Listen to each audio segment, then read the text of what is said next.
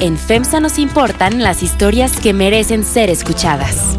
Porque somos una empresa mexicana con presencia en 12 países. Porque conocemos el territorio nacional al operar el mayor número de tiendas de formato pequeño. Porque ponemos nuestra atención en la calidad, innovación, talento y sostenibilidad.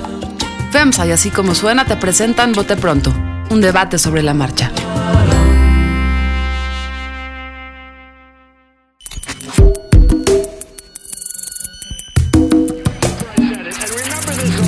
Carlos Puch, María Scherer Ibarra, Ignacio Marván, Salvador Camarena. Este era uno de los grandes orgullos del gobierno de Peña Nieto, este gobierno asociado con la corrupción. Es que no sirve para hacer política. En Bote Pronto. Un debate sobre la marcha. ¿Pero de qué vamos a hablar? Eh, espérame, espérame, Salvador. Bienvenidos a Bote Pronto. Nos estamos preguntando de qué tendríamos que hablar hoy. ¿De qué- ¿Habrá algún tema? Déjame, déjame pensarlo. ¿De qué podremos hablar hoy, Nacho? ¿De verdad? Mira, la, la Está Guardia difícil. Nacional hasta maya- pasado Sí, mañana. eso no, Eso ya duda. es la semana que entra. Nada, el Yo programa de que- jóvenes les interesaría hablar. Mucho. Mucho, el programa de jóvenes Mucho. está muy bien. Yo creo Es que hay yo soy que hablar viejo de- priista, el que pregunta no se Como, equivoca. como, como, yo, como yo les propuse el guachicol y sus anexas. o ¿Y, sea, sus- todo- ¿y cuáles son las anexas del Bueno, guachicol? la- las encuestas, el- Ah, lo, lo que están Ah, descubriendo, De verdad, de verdad, yo creo el que ahorita- tamaño del negocio que sospechábamos, pero no estábamos tan seguros de qué Ah, tamaño. De- déjenme arrancar así. Uno, nos estamos riendo. Algo quiere decir. tarantinesco. De, de esto. Sí. Dos, llevamos horas de que ya no está en los TTs de Twitter, lo de la gasolina. Desde ayer en la tarde no está. Y las colas siguen.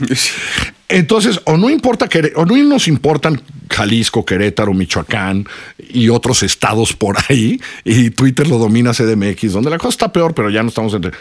Nos estamos riendo ya, María, nosotros. ¿Qué está Sí, pasando? porque hacemos unas cuantas horas A menos. ver, de déjame, déjame A ver. compartirles. la- no sé si vieron la encuesta de Jim Vitowski. Sí, Sí. sí. Está buenísima. O sea, en primer lugar es sí, entre 50 y 50% por población afectado y 50% no afectado. Sí, sí.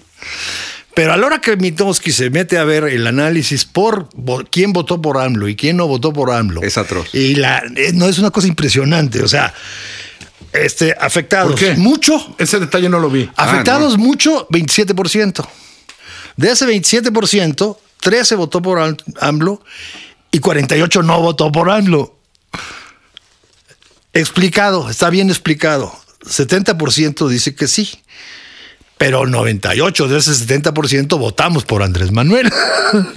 Pero, pero no es más interesante. A ver, pero, a ver, Nacho, entiendo eso. No, no he explicado. No, no, es que es, eh, ahorita le entramos. No he explicado 26, 60% lo votó por AMLO. La estrategia es correcta.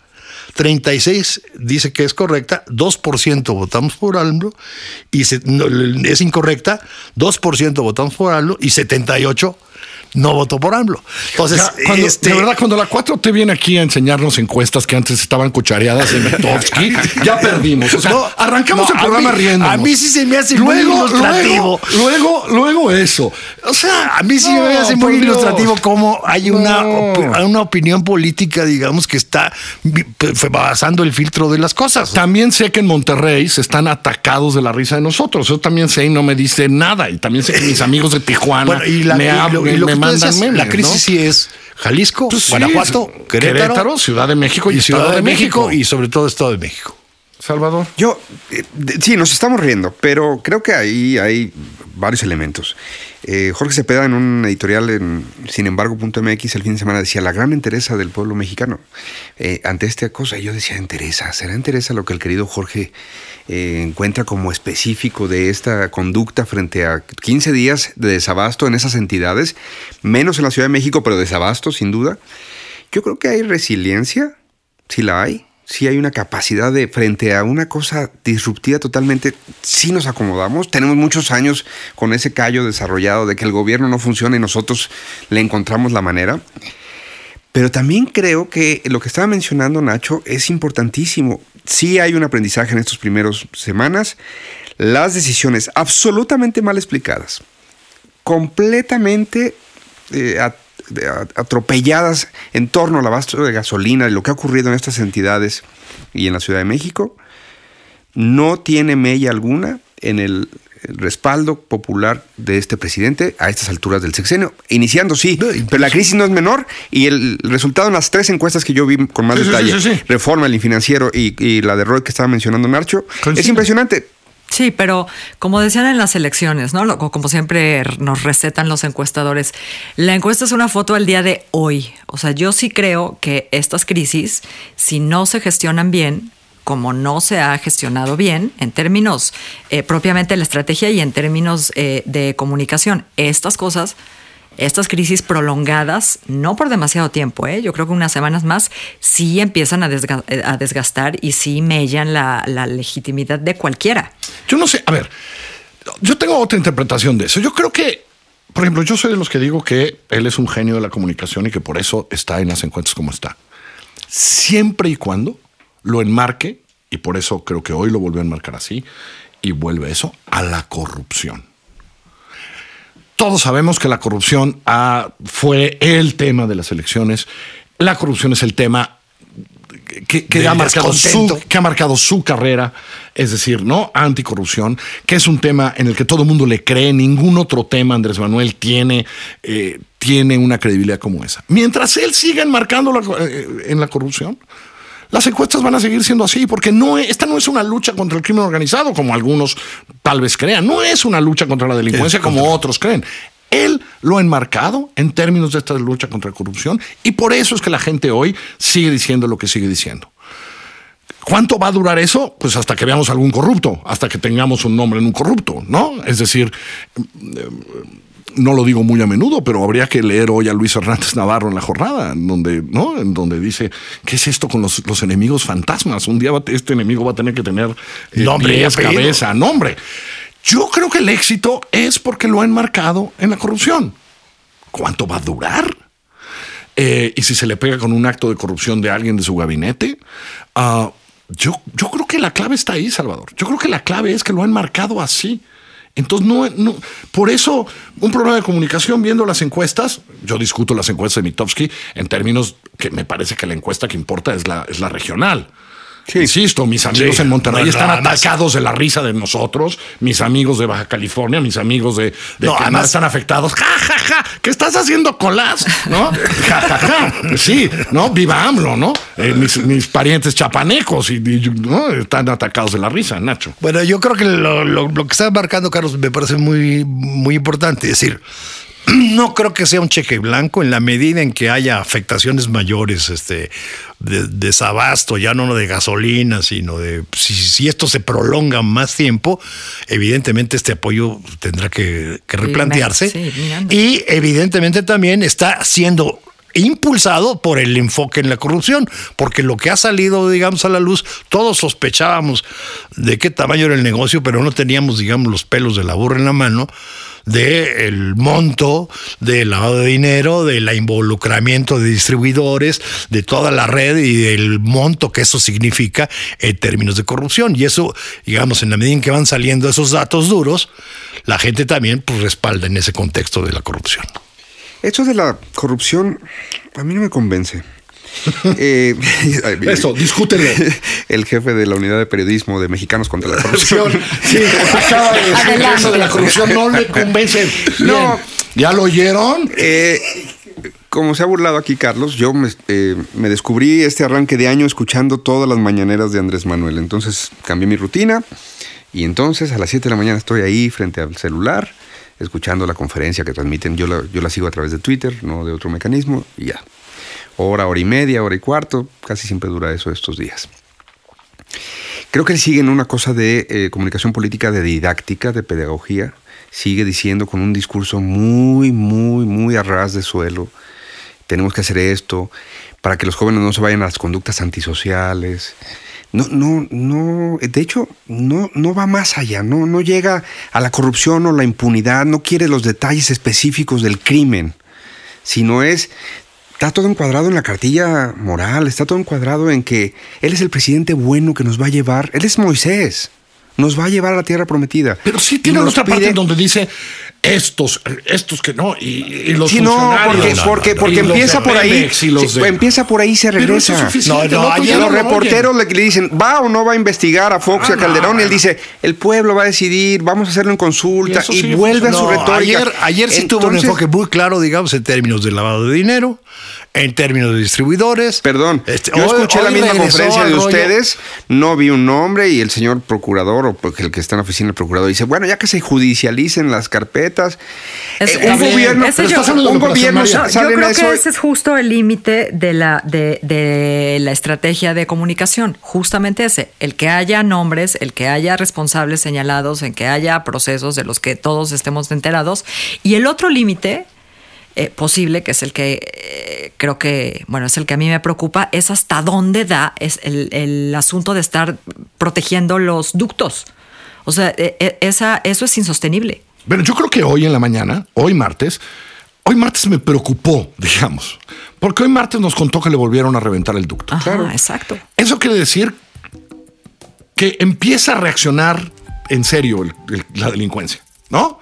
Es decir, este es el escándalo nacional, Andrés Manuel habla todos los días de eso, etcétera. Celebra Andrés Manuel hace unas horas o hace un par de días, ya agarramos el Ayer. y van, pácatelas, ayer en la noche se Y un boquete mayor. yo- es preocupante en términos de abasto. Es decir, es, es preocupante que esta guerra es, ¿no? O sea, eh, a ver, estos güeyes van en serio. Todo indica que estos güeyes van en serio. Y creo que ahí puede venir el desgaste mayor. Y creo, un poco lo escribía hoy, pero cada vez me convenzo más que el desgaste va a venir cuando vengan los resultados de crecimiento del primer trimestre.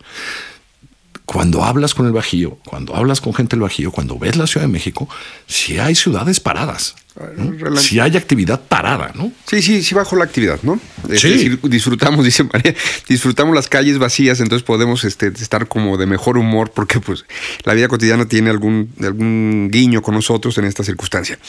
Eh, yo, él es, él, él es hijo de abarroteros. Entonces él sabe muy bien que una merma en cualquier negocio es algo natural. Y quizá terriblemente habíamos aprendido que la merma del guachicoleo no, no ponía en riesgo al país, ¿eh? Quizá la merma de pérdida de, de capacidad de eh, eh, ser el Estado el que regía las condiciones en alguna región, sí. Pero perder tantos 66 mil millones de pesos es el número. Él dice 60, hay una discusión Eh, sobre de cuántos eran, pero Esos. Este, este gobierno dice son 60 mil al año. A la- el número que está mal no pone en riesgo la economía mexicana. Este, en No, principio. Y, y me atrevo a decir, sin ser experto, que ni la de Pemex. Es decir, en términos prácticos. Que sería mejor tenerlos que no tenerlos es otra historia. El discurso que él está manejando es absolutamente inviable. Va ahora a recorrer el ducto, los 300 kilómetros del ducto. Lo primero que uno se pregunta es, ¿son transitables? Es decir, ¿el ducto pasa por donde hay una carretera siempre? No.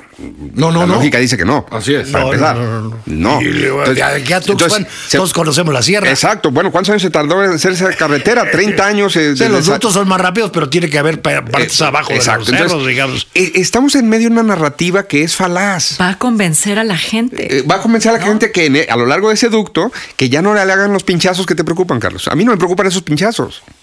No te metas miles de Porque un- dólares, ¿no? Exacto. Confórmate con los dos mil y tantos de. Exacto. Sí, sí, a ver, me- me Ten la preocupan en merma con términos- la que puedas vivir. Eh, Me preocupan en términos de que la delincuencia, creo, está reaccionando. Es decir, lo comparo un poco con el manotazo de Calderón, ¿no? Y hay un momento que la delincuencia se reagrupa, repiensa. Y dice, oiga, teníamos un negocio de 5 mil millones de pesos que a Pemex No lo le- vamos al a perder tan que- fácil. Que, a Pemex no le afectan, pero ¿qué creen? A nosotros sí. Y dice, ¿cómo lo voy a hacer? Eh, Me, me preocupan esos términos, que, la- como- que pareciera que la guerra viene un poquito más, que va a haber más resistencia de la que parecía habíamos visto las últimas tres semanas, ¿no? Ahora, hay otra cosa que ha salido en esto que pues, yo la sospechaba, pero no tenía, digamos, la vulnerabilidad de este país en términos de instalaciones estratégicas. Ah, eso sí. Nadie la sospechaba, ¿no? Tenías idea de que podía pasar en algunos momentos críticos. Yo sí me acuerdo que se mandó al ejército a cuidar en los centros de distribución y demás, pero este país es absolutamente frágil en términos de seguridad nacional, ¿eh? Está muy, muy fácil pincharlo y, lo, y paras al país o la mitad del país con la mano en la cintura, ¿eh? Yo no sé, porque antes se pinchaba y no se paralizaba. Es decir, esto de que lo pinchan entonces se, se pone en riesgo el abasto de la Ciudad de México no tiene sentido. De ninguna manera tiene sentido. Tiene sentido si cerraste otros ductos, si cerraste Sí, sí, todo el sí. sistema. Bueno, entonces si una arteria, una arteria se vuelve fundamental si que- tienes colapsado todo lo demás. Hay diferencia entre pinchar y hacer el boquete. Sí. No, pero lo, lo explicó hoy el mismo técnico, perdón. Sí, párense a las 7 de la mañana a escuchar al técnico. Salvador Camarena escucha todos los días la mañana. El ¿eh? técnico dijo, hay, hay pinchazos que nos tardamos dos horas en arreglar y otros de 12 Sí, horas. Así es, ¿Esos han existido los últimos 15 años? así es. No, no. ¿En, es- en cuántos ductos? A lo mejor de 12 horas, ¿no? pero a ver, No, no. eh, eh, Pero no se no estamos viviendo ductos, atentados. ¿no? No, ¿Eh? no estamos no viviendo atentados específicos. Yo tampoco No, compraría no. esa narrativa. No, no, no, no. se no, se no ven, eh, hay, Sí. hay incendios, este, hay eh, daños colaterales. O sea, si, si se va a prolongar, la cosa no es quién se cansa primero, ¿no? Como dijo al principio, la cosa es quién es más eficiente. Exacto. Hoy anunció Y- que va a comprar y, con- pipas. y- y- y ahora que sabemos de qué tamaño es nuestra vulnerabilidad, pues no creo que el gobierno vaya a ser más eficiente. Yo sí estoy convencido que esto va para largo. Yo estoy convencido porque yo creo que nadie imaginó del nuevo gobierno a la incapacidad para arreglar el problema, es decir, pa- para, para hacer un sistema paralelo. Yo creo que es muy fácil decir, hey, crea un sistema paralelo, cerremos Sí. los ductos y vemos compra pasa". pipas, pipas. Nadie lo imaginó. Sí creo que el gobierno anterior lo tenía muy claro y por eso nunca se atrevió a dar el manotazo. Ah, Pues lo dijo Navarrete Prida de un poco lo manera. dijo Navarrete Prida, eh, lo difícil que es. Entonces yo sí creo que esto va para largo. Y yo creo que va para largo. Tal vez van a tratar de arreglar Ciudad de México antes para que los otros estados, eh, hey, ya vimos, ¿no? Eh, tampoco es que nadie esté preocupado. Es decir, yo veo los TTs de Twitter él, y en la medida en que la Ciudad de México medianamente tiene un mejor día, a nadie le importa. Ayer el, el gobernador de Guanajuato me dijo que el 10% de las gasolineras del estado están abiertas. El Imagínate. 10%. En uno de los motores de la economía. El 10% de las gasolineras eh, me, me quedó helado porque no tenía yo esa cifra, me la dio el gobernador de Guanajuato ayer en la noche. ¿Por qué no hay un escándalo?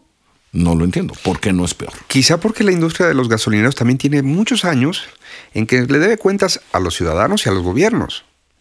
Entonces, a veces este apoyo también se puede interpretar de las encuestas de que uno daba por descontado que te robaban en la gasolinera. Ya, era una resignación, eh, eh, te entregabas ahí. Decías, bueno, este... me- Y ahora que estaban entrando los nuevos gasolineros, pues la gasolina es de Pemex, salvo la de Exxon. Entonces es un problema en, efecto muy complejo. Yo, yo creo que puede haber mejoras relativas, digamos, o marginales, y esas las apreciará la gente. Pero, como dice María, una estrategia a largo plazo de tener soldados en cada X metros no necesariamente. Suelta a los amigos del Estado ¿no? Mayor Presidencial, ya sabemos dónde los van a desplegar, ¿no? A los policías, ¿no? a los mil policías que parece ser sobraban, que sí, que la, de este, la capacidad de pipa se va a triplicar y supuestamente con eso se normalizará un poquito la cosa, pero no, no llegamos a la distribución normal que es por vía de ductos, ¿no? Yo no sé qué engomado tengan ustedes, a mí me toca hoy, entonces por eso voy a cerrar aquí el bote pronto, tengo que ir a formarme. Yo cargué ayer, estoy en paz. ¿Tú eres azul? ¿Y cuánto ¿Eres tardaste? azul? ¿Eh? ¿Cuánto tardaste?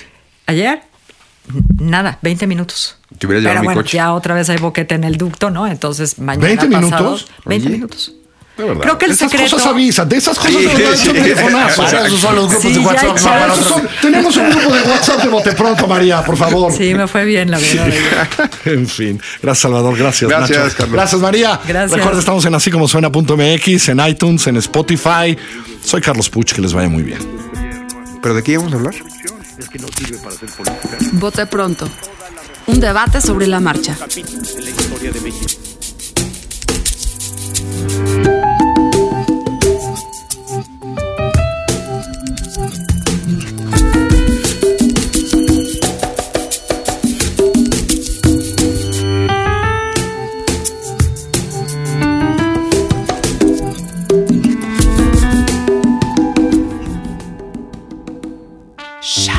En FEMSA nos importan las historias que merecen ser escuchadas. Porque somos una empresa mexicana con presencia en 12 países. Porque conocemos el territorio nacional al operar el mayor número de tiendas de formato pequeño. Porque ponemos nuestra atención en la calidad, innovación, talento y sostenibilidad. FEMSA y así como suena te presentan Vote Pronto. Un debate sobre la marcha. Si te gusta escuchar el bote pronto, te va a encantar escuchar Peras y Manzanas, el análisis de la realidad económica del país con Valeria Moy. Busca Peras y Manzanas en nuestra página en así como suena.mx, en Spotify, en iTunes y en nuestra aplicación.